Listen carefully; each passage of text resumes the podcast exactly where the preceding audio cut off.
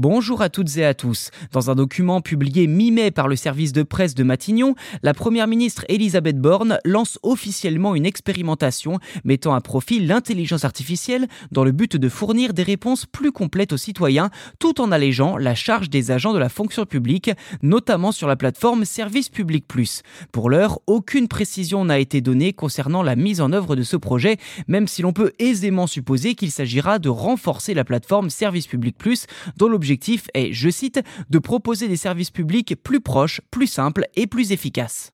Dans ce contexte, les agents conversationnels type ChatGPT pourraient effectivement constituer des outils d'information et de tri de dossiers efficaces. En effet, l'IA excelle dans l'art de classer et de répondre avec précision et détail à des questions de plus en plus complexes.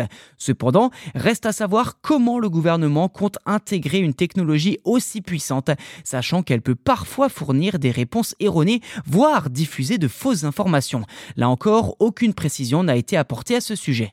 Jusqu'à présent, le gouvernement s'est montré plutôt prudent quant à l'utilisation de l'intelligence artificielle. En janvier dernier, la CNIL lançait le SIA, un service d'intelligence artificielle dont la mission principale est de faciliter la compréhension par le grand public du fonctionnement des IA. Il paraît donc évident que les autorités sont conscientes de ne pas encore maîtriser tous les aspects de cette technologie que tout le monde présente comme révolutionnaire. Enfin, une dernière question reste en suspens. Les agents de la fonction publique sont-ils menacés par de l'IA.